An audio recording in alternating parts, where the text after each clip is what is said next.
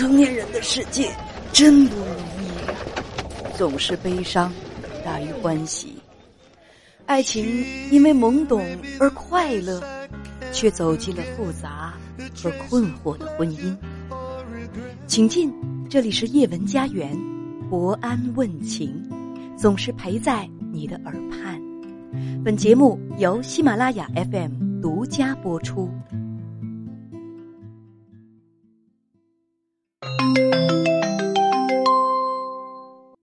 好，女士。好，哎，哎，你好，叶文姐。嗯，我现在可以说吗？说吧。我我是今年三十一岁，然后我前夫也三十一岁，我们两个是嗯，二零一九年我起诉到法院离的婚，原因就是嗯，我我婆婆是个单亲妈妈，啊，然后婆媳关系还有我前夫有点妈宝，呃我们离的婚，孩子是法院判给了他，然后嗯，起诉呃大概去年的时候吧，也是因为疫情的原因嘛，就是去年去年十一月份才办利索。但是这中间就发生了很多事儿，他就基本上做了一些很多让我接受不了的事情，嗯，什么脏话、恶心话不都说过，还调查我呀，怎么样子？但是后来也都没有事儿。但是现在离完之后吧，嗯，他突然就是态度大转变，就是不像以前那样，因为以前他都都不让我看孩子，他妈妈把孩子抱到农村老家你为什么不要孩子？我找也找不到，因为我离婚的，我我起诉离婚是我要的孩子，是我提出我要孩子，但是我生完宝宝之后吧，我是有点那个睡眠障碍，然后有病，然后法官就没把孩子判给我，但是我现在好了，就是这样子的，完了把孩子判给了男方。反正吧，话是你说的，嗯我也不知道这是不是事实。反正现在今年是你离婚两嗯年，离婚的时候小孩刚两岁，现在孩子是四岁，是吗？对对对对，是这样子的。哦，你现在是离婚两年，孩子四岁归男方，原因是说婆媳不和，说前夫是妈宝男，达到了不可调和的地步。哎，你们这个离婚手续是从什么时候出来的？什么时候下来的？离婚的这个判呃，决书？去年的十一月份，去年十一月份。那咋叫离婚两年呢？去年十一月啊份判的离婚，去年二零二零年十一月份呗。对对对，但是我们分居了两年了，已经就完全就不联系。我问你分居两年那叫离婚吗？啊，那那那那那那都不叫。所以说你这个啊东西就必须得搞得很清楚。二零二零年十一月份离的婚，十二月、一月份，现在是二月，你们现在离婚也就两三个月，对吗？对对对对，那么在判决书下来之前，你们俩始终是夫妻。嗯所以有的人就爱钻这个空子，自嗯欺欺人、啊！就是判决书没下呢，或者婚没离完呢，那边就已经跟别人好上了，说哎我已经离婚了，怎么怎么着？你那个离婚协议，就是那个判决书或者是离婚证书没拿来之前，你始终在法律上你都是有丈夫或者有妻子的人，话不可可不能那么说，说说那么说显得我们很法盲的样子，对不对？嗯离婚刚嗯刚两三个月啊，离婚刚刚两三个月嗯，呃，那你是什么时候起诉的？我是二零一九年的八月份起诉的，一审判离了吗？一审判离，就是我们他同意离婚，但是他不同意分割财产。也就是你们双方都同意，你们之间的矛盾对打到法庭上，就是分割财产的这个矛盾，是吗？对对，就差在这个，还有关于这个孩子，就这两方面，但是同意孩子的离婚。抚养权，就你们两个都同意离婚，但是就是在孩子和嗯孩子的抚养权和财产的分割上，就是没有达到，对，就是说两个人协调一致哈。呃，你跟编辑讲说，诉讼期他听他妈妈还有他家的安排，不让你看孩子，嗯各种找你的问题，甚至去做亲子鉴定。为什么他会怀疑孩子的血脉？嗯，是这样的，就是我我在他之前，我有一个前男友，他都知道。我之前都跟他说过，我说我有一段感情的经历，但是我们就和平分手。然后我前男友就是去外地了嘛，他因为他是异异地恋，我们分手了，就很正常，我都没拿这个当回事儿。但是我们两个结婚的时候呢，嗯、他通过同学吧，因为我们大学同学，然后知道我结婚了，他就联系到了我，给我转了个红包，然后有微信的聊天记录。但那个时候我没有删聊天记录的习惯，我不知道。然后我我前夫就把这个聊天记录给截图下来了，就截下来了。你们俩然后等到我们？起诉离，那什么都没说，真的什么都没说。叶文姐，就是他就跟我说，呃，听说你结婚了，希望你好好的，呃，怎么祝你幸福，然后那个以后有事儿吱声。我就给他回了一句好的，就他给我发了很多，但是我就回复了一句好的，然后他就给我转了一个红包，啊，他就截，他就把这个帖把这个聊天记录截下来了。截来之后，等呃，就这个时候是我们我刚结婚嘛，然后等生完孩子之后，我我婆婆就说这孩子不像他儿子，就说不像他儿子。但那个时候我也没没想没想什么东西。然后等我起诉离婚之后，他就拿这个事儿说事儿了。他说他怎么瞅这个孩子都像我前男友是怎么样子的。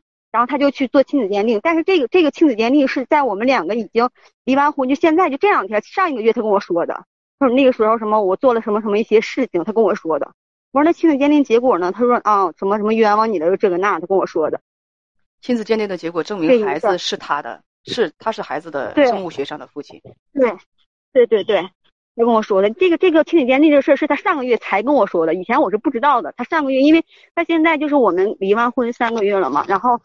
他现在态度非常好，就不像以前那样。然后就跟我说以前他在就是说我起诉讼离婚的时候他做的一些事情，他说啊都是冤枉你了，说我想多了，我不应该听家里怎么怎么样的一些话。他就一顿跟我说，就这意思就是想还在一起。然后我去年等会儿啊，说别着急，就是法院调解离婚，说你说开庭的时候各种丑恶的嘴脸，他都怎么个丑恶法？我倒是想听听。啊。就是因为我我不是生完小孩之后，我不是得了那个就是睡眠障碍嘛，两三两三天不睡觉，然后我去查，然后人家说我是有点产后抑郁来的，我还住了两次院。那时候我婆婆和我前夫也都没去看我，他就在开庭上说，说我说我是从小家里有精神病，说我我家骗婚，我家隐瞒这个病史啊，让法官鉴定，说你得鉴定他有没有病，嗯，什么鉴定费我出。如果说这个病要是他婚前得的，你得把彩礼还得给我退回来呢。就乱码七糟就这些话。然后呢，呃，因为我一直是做做小生意嘛，然后他知道我挣多少钱之前的，问我抚养费，抚养费管我一个月要要五千块钱，问我要抚养钱五千块钱抚养费，呃，说要不然不不不离，怎么怎么样，就好好多好多一些话，然后就怀疑这个怀疑那个，大概就是这种情况。你说你一直都抱着好聚好散的态度，对。想跟他好聚好散，但是呢，在离婚的时候，就是你觉得他家是丑态百出，甚至是怀疑你有精神疾病。嗯，对对对，他是全家总动员。开庭的时候我自己去的，他全家都去了，就是什么七大姑八大姨全去了，七七大姑八大姨全上阵，就是拿你当那个家庭公敌了，是不是？对对对，全去了，我就整懵了。然后我自因为我自己去的嘛。啊其他他们全家，他就我除了我婆婆和我儿子没有去以外，什么叔叔婶儿啊、姑姑啊、什么姐夫啊都去了。哇，真是声势浩大呀！那对对对呀，那为什么没人陪你呢？为什么你就自己啊？我但我我我不想让，我觉得离婚是两个人的事情吧。我三十几岁了，我觉得就是自己决定吧，不想让爸爸妈妈再操心了。就是。等的大家，我不想让他家似的，我这面也全都知道我怎么回事儿，到时候大家都看热闹啊。哎呀，我是抱着这种态度的。别以为你你遇到了不好的事情，别人都是在看热闹。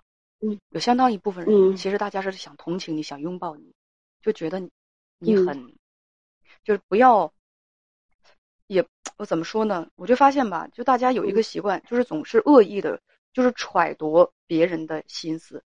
很多人其实都抱着善意，不抱着恶意。看别人热闹的人还是少，那种不善良的人还是少。大部分人我觉得都都都像我一样，我是希望别人好的，都是希望别人好的。所以你你你千万别对，别对那个人类这个物种啊丧失信心。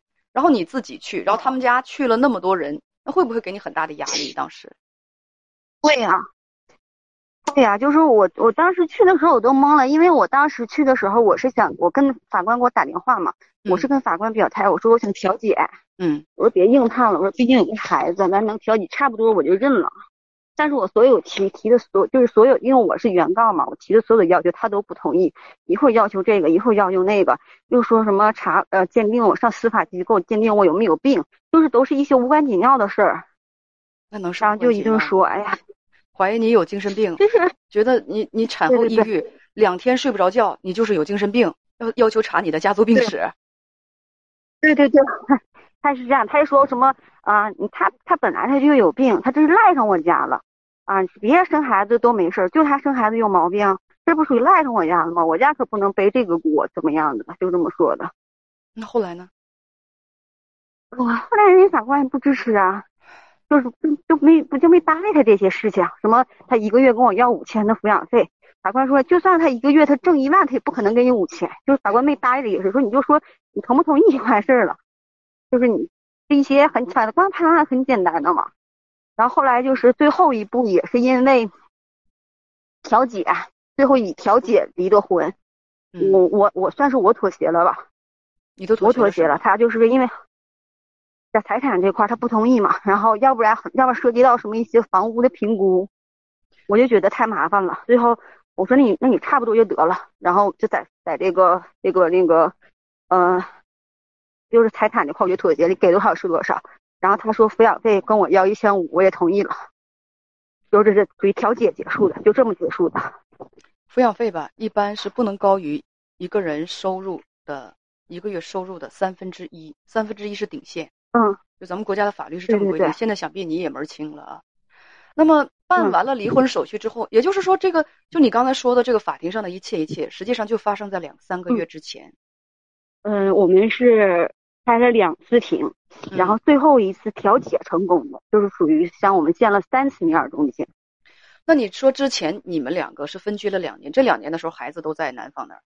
对，都在他奶奶那儿。但是我那个时候去去看过嘛，然后我就找不到孩子，他奶奶是老家是外地的，就抱到农村去了，根本就找不到。在这种情况之下，法官是极容易。尽管你的孩子当时就是就现在也是他很小的，正常的话，如果一直在母亲身边，怎么都会判给母亲。只要你争取的话，就会得到孩子。但是孩子一直都没在你身边。就是法官判孩子的归属的时候，一般是孩子习惯是跟哪边生活，他更是哪边更利利于孩子的健康成长，那么他就会把孩子判到哪一边。如果母亲长时间不在孩子的身边，那那那那那就是很悬了，那就是很悬了。所以你我懂这个道理，嗯。所以现在你你你你跟编辑讲啊，你说办完手续之后，他突然性情大变，态度也好了，也让你看孩子了，怎么个让你看孩子了？对。就是现在怎么说呢？他妈妈他们家人对我还是属于公敌的状态，但是他现在就是呃没事偷摸的给我发视频让我看孩子，然后呢偷摸就是那个把孩子领出来让我看，然后我说呃出去看孩子什么他也就什么都让我看，怎么都喜欢，然后还偷还给我打电话，但都是偷偷摸摸的。他说让你给他时间，特别好，他去慢慢的改变他妈妈，说一切都是为了孩子。以前他不懂，但是现在经历这么多，他懂了。问该不该相信他？嗯，你是要问我这个问题吗？甚至是要问要不要复婚？你你是要问要不要复婚吗？没事，你说。对对对，是的，叶兰姐，是的，是的。就现在，因为我我是，我真从心里讲，我不相信他啊。我觉得浪子回头也没有这么快的呀。呃，但是现在孩子就是马上就上幼儿园了嘛，从这个性格的养成，还有文化知识什么，他马上进入一个新的阶段。听着，然后我看到这个孩子，别说了，嗯，嗯，你都已经四年，基本上孩子连见都没见，沾都没沾，你现在惦记孩子是不是有点晚了？你也许有不可抗力，但是你记着，孩子不会原谅你的，因为孩子的成长不可逆，过去就过去了。嗯。你如果要问我复婚的话，呃，现在我直播间里有七千位老铁，我想问一下大家，大家同意他复婚吗？同意还是不同意呢？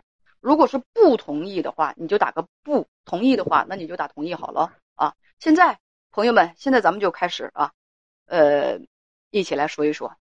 哦，不同意，不同意，打二是什么意思？我没说啊，不同意，不同意。现在你不同意，现在我看到了有一百多个哦，一百四十个。呃，嗯，不同意啊！我看到了一有一位，呃，在几百个不同意当中啊，现在就是好几百位不同意当中，有有有几位同意的，有几位同意的，嗯，比比例呢大概是四五百比一，就是呃，对对，呃，同意的朋友，请你们讲一讲你们同意的理由啊。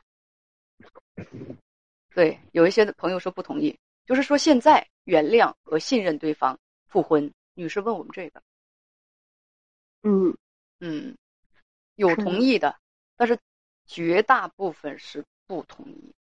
嗯，呃，网友火虎还说一百个不同意，以一敌百啊。有的说是为了孩子，嗯啊，还有的说同意再给一次机会，啊，还有的说要长期考验，啊，还有的说这是装出来的。呃，有的人说为了孩子复合还是好的，我不知道你你你你能不能够看到啊？你应该是看不到的，看不到的。嗯，就是绝大部分的朋友，绝大部分的朋友是不同意的，不同意你现在复婚。嗯嗯，我明白。你自己非，我觉得你自己现在其实明白的非常清楚 啊。你说，你说你们现在离婚刚多长时间？你们现在离婚刚两三个月，两三个月足够改变一个人的人性吗？我其实刚才想启发你，我想问问你，鱼的记忆，有的人说鱼的记忆有只有七秒钟，我想问问你，你的记忆有多长？在你们分居和打官司的这段时间，实际上实际上他什么样，他的家人什么样，你应该有有个最深刻的了解吧？一个人对你好不好呢？一个人的人品，真正的人品到底怎么样？我常说，好的时候你不要看他好的时候，你要看不好的时候，这个人什么样？还有一句话说，想认清一个男人，想认清一个女人。得到他卸妆之后，想认清一个男人，就在离婚的时候。男人离婚的时候是不一样的，有的男人离婚了，那真是离婚的时候，那真的是丑态百出、恶毒不堪。有的男人离婚呢，哪怕离婚是因为女方的问题，男人可能都说：“我就带走一那个几件衣服走就行。”你是女人不容易，东西都留给你吧，你你以后自己好自为之。离婚的时候是最容易见人品的时候。那么你离婚的时候，你看见了什么？你告诉我，你看到了什么样的人性？什么样的真实？鱼的记忆只有七秒，我问你的记忆有多长？我可能这一辈子都忘不了这些。而且你刚才说的非常对。嗯，从你们离婚到现在不到三个月的时间，我问你，浪子回头本身就金不换，本身就少的可怜。三个月时间，一个人就能转性。一个人就能从一个多疑、刻薄、冷漠的人，一下子转移成一个热情如火、负责任，而且对你超级好的这么一个人，你觉得可能吗？他是什么？他是让雷劈了吗？还是让电击了？嗯，他的脑仁让人换了？嗯啊，嗯，你嗯什么？你觉得这种转变、这种态度好、这种性情大变，他是让谁给敲了一棒子吗？在法庭上还不断的诋毁你。偷偷的做亲子鉴定，这一系列等等这些骚操作，你觉得这这是真面目还是假的？那么他现在的是真面目还是假的？我明白了，你想复婚，没人拦着你，但是呢，嗯，你首先得知道自己面临的是什么情况。我的建议是什么？不管你复婚不复婚，嗯，趁着这个机会把你跟孩子的关系捡起来，因为他现在，你就告诉他，你说你想复婚的话，也不可操之过急。你说我受了很大的伤，我这个伤好，他怎么也得需要年把时间吧。但是在这个时这个这段时间当中，我我你你说希望你能够把探视权给我，希望时而不时的我能够跟孩子住上一段时间。说实话，你你是个母亲，嗯，到现在为止孩子四岁了，我看你也没养孩子几天，孩子都是在他奶奶身边长大的，而他奶奶对你简直是水火不容。你笨想一想，他奶奶他整个他的他的家庭对你是一种什么样的概念和印象？那么他们会对孩子灌输些什么？孩子长时间不在你身边，他们会对孩子灌输些什么？你别跟我嗯嗯的，因为我见过太多的人，年纪大了都不用太大，四五十岁的时候，孩子跟个讨债鬼似的，就到你身边，指着你鼻子骂骂你，你没养我，你不配当妈，你不是你不配做人，所以你现在你现在给我钱，你如果不给我钱的话，那你都你都不配做人，你这么多年你不爱我，你也不关心我，你就是那种最狠心的狼心狗肺的妈。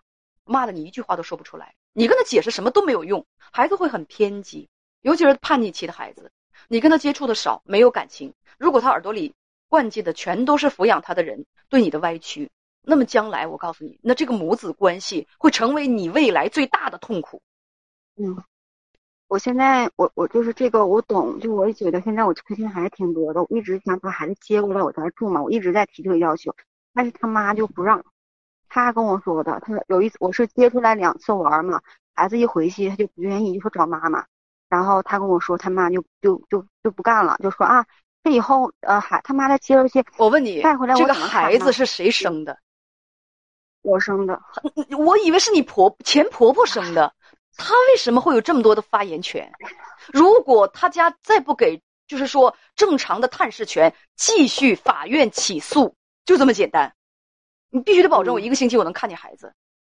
我跟你说，不要孩子就是个 bug。你现在跟孩子抚养感情，那人家孩子就是人家有抚养权，人家就放在农村呢。你要去一趟的话，你得三天三夜，你得奔赴大农村，那就是不容易啊。你咋跟孩子培养感情啊？嗯从小你就不养孩子，你跟孩子就没感情。那长大之后，孩子就是过来拿语言抽你来，我看你怎么办。